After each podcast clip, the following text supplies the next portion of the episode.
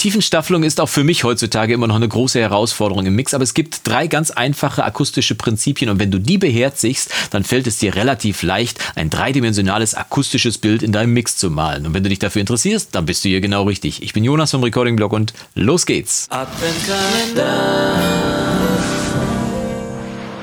Tag und schön, dass du wieder eingeschaltet hast zu einem weiteren Video im Recording Blog Adventskalender 2019 und unser heutiges Thema ist eines, das nicht nur die Beginner oder die Fortgeschrittenen im Abmischen von Songs umtreibt, sondern auch die Profis. Denn jeder möchte ja den Song, den er abmischt, so vermitteln und so rüberbringen, dass ein dreidimensionales Klanggebilde entsteht und dass man den Eindruck hat, der Chor steht eben nicht auf derselben Höhe mit dem Gitarristen, dem Schlagzeuger und dem Sänger, sondern es ist schon alles so ein kleines bisschen, so ein kleines bisschen Tiefenstaffelung da und man kann, selbst wenn man im Auto sitzt und den Song im Radio hört, ganz klar erkennen, dass äh, der Gitarrist etwas weiter hinten steht und der Chor auch ein bisschen weiter hinten, der Sänger ein bisschen weiter vorne und so weiter. Man möchte also ein dreidimensionales Klanggebilde generieren. Aber wie kann man das im Mix generieren? Denn wir sind ja nicht wie äh, Videoartisten zum Beispiel, die einfach mit Schärfe und Unschärfe arbeiten. Jemand, der etwas weiter hinten ist, der ist halt unscharf, der steht ein bisschen weiter hinten, ist auch ein bisschen kleiner. Aber es gibt genau drei akustische Prinzipien, die ähnlich funktionieren wie äh, das, was ich gerade beim Video beschrieben habe. Ne? Beim Video habe ich gerade gesagt, der ist ein bisschen weiter hinten, dadurch ist er kleiner und ein bisschen unschärfer und und das kann man natürlich auch im akustischen Bereich haben. Denn das schauen wir uns einfach mal direkt am Beispiel an, würde ich sagen. Wir nehmen mal eben diesen äh, Song, diesen Weihnachtssong, den ich mit meiner Tochter Selma aufgenommen habe, der aktuelle. Äh, falls du dir den mal ganz anhören möchtest, kannst du das gerne machen. Kann ich dir das hier oben mal einblenden. Im Moment klingt es so und achte mal darauf, der Chor und die Sängerin scheinen auf einer Ebene vorne direkt am Rand der Bühne zu stehen. Ho, ho, schubidubi, Weihnachtsmann, du bist ein toller Typ. Schreib mal auf Solo. Ho, ho, schubidubi, Weihnachtsmann, wir singen dir ein Lied. Ne, die scheinen ungefähr gleich laut zu sein, scheinen also auf derselben Ebene zu stehen, wenn man das mal so möchte. Jetzt, wie gesagt, drei akustische Prinzipien. Das erste ist äh, im Prinzip vergleichbar mit dem, was ich gerade beim Video schon gesagt habe. Beim Video, wenn jemand etwas weiter hinten ist, dann ist er aus Kameraperspektive etwas unschärfer und etwas kleiner.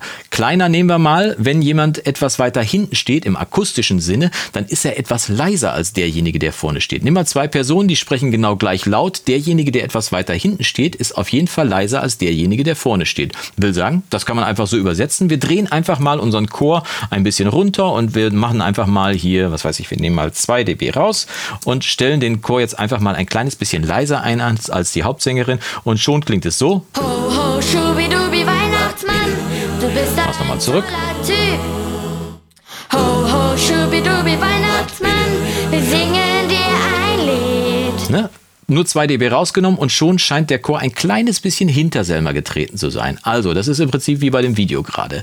Zweitens habe ich gerade beim Video schon gesagt, äh, wenn du die Kameraeinstellung nehmen würdest, dann ist er etwas unschärfer. Im akustischen Sinne übertragen bedeutet das jemand, der etwas weiter hinten steht, der hat nicht so einen hohen Höhen- und Bassanteil in der Stimme. Ne? Stell mal deinen besten Freund neben dich und lass den mal hier sprechen, dann wirst du ihn sehr, sehr gut verstehen. Du wirst äh, ein sehr ausgeglichenes Bass- und höhenlastiges Bild haben. Wenn der aber weiter nach hinten geht, wird seine Stimme ein bisschen dünner, weil die Bässe nicht mehr so gut bei dir ankommen und die Höhen kommen auch nicht mehr so gut bei dir an. Das heißt, das ganze äh, Soundbild von seiner Stimme wird ein kleines bisschen flacher, insgesamt abgeschliffen und äh, dementsprechend kann man dafür sorgen, wenn man mit einem Equalizer einfach Höhen und Bässe ein bisschen abschleift, dass jemand automatisch dadurch auch ein kleines bisschen akustisch auf jeden Fall nach hinten tritt. Und das machen wir mal. Wir nehmen mal beim Chor hier einen Equalizer, den ich hier vorbereitet habe ähm, und habe da genau das eingestellt, wie du hier sehen kannst. Ich habe hier sogar mit 6 dB pro Oktave nur abgesenkt habe ziemlich breite Absenkungen gemacht, aber sehr charmant mit dem 6 dB pro Oktave. Einfach nur in den Höhen habe ich das auch gemacht, einfach mit 6 dB pro Oktave abgesenkt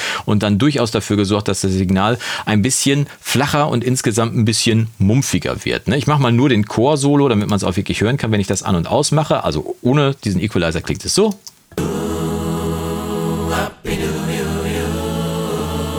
Und mit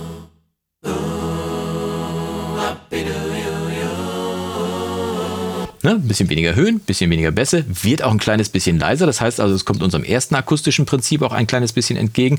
Und zusammen mit äh, Selma klingt es dann so. Ich mache den äh, nochmal aus, den Equalizer, und danach an. Ho, ho, schubidubi, Weihnachtsmann, du bist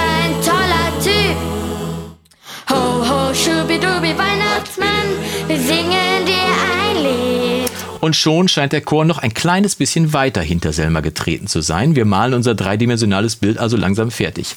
Drittes, sehr einfaches akustisches Prinzip ist einfach, kann man einfach durch Beobachten, kann man das auch herauskriegen. Jemand, der etwas weiter hinten steht im Vergleich zu jemandem, der vorne steht, der steht etwas weiter im Raum. Das heißt, er hat ein bisschen mehr Raumanteil an seiner Stimme äh, als derjenige, der vorne steht. Jemand, der vor dir steht, der hat einen sehr direkten Schall, weil der kommt direkt bei dir an und der Raum ist vielleicht auch dahinter irgendwie, aber der ist nur sehr subtil wahrnehmbar. Jemand, der etwas weiter hinten steht, hat einen etwas höheren Raumanteil und das Verhältnis zwischen Stimme und Raum ist auch deutlich ausgeglichener. Ne? Das heißt also, das Verhältnis zwischen Hall und, äh, und direkter Stimme ist ein bisschen ausgeglichener und auch das können wir natürlich mit einem Hall-Plugin, was ich jetzt hier mal reingeladen habe, hier in unserem Bus, ähm, kannst du natürlich auch über einen Cent machen.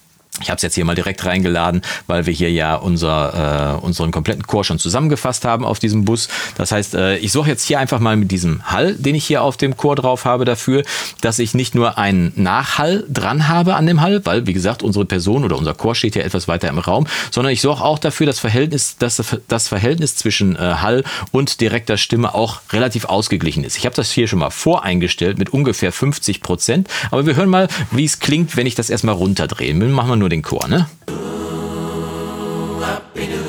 ne? Sehr viel Direkthall. Und jetzt drehe ich mal rauf.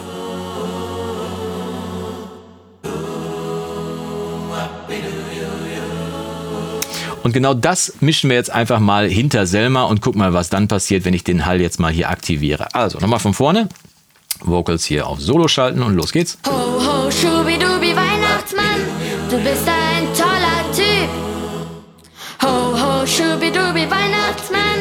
singen dir. Ein bisschen leiser geworden, machen wir vielleicht ein bisschen lauter wieder. Ho, schubidubi, Weihnachtsmann, ein Schlitten ist ein Flitzer. Und schon haben wir mit diesen drei ganz einfachen akustischen Prinzipien den Chor von der Hauptsängerin vorne getrennt und haben dafür gesorgt, dass der Chor etwas, also akustisch gefühlt, hinter der Sängerin steht und äh, da seinen Klangeindruck auch erfüllt. Und wenn ich jetzt das Playback gleich anmache, dann wird es auch ordentlich klingen. Ne? Wir machen das gleich zum Abschied. Damit verabschiede ich mich auf jeden Fall schon mal. Wenn dir dieses Video gefallen hat, würde ich mich freuen, wenn du mir es zeigst über einen Daumen nach oben. Und wenn es dir nicht gefallen hat, dann drück hier schnell auf das nächste Video. Wir sehen uns dann morgen zu einem weiteren Video im Recording-Blog. Und bis dahin wünsche ich dir vom Guten und das Beste. Mach's gut und Yassou! Ho, ho,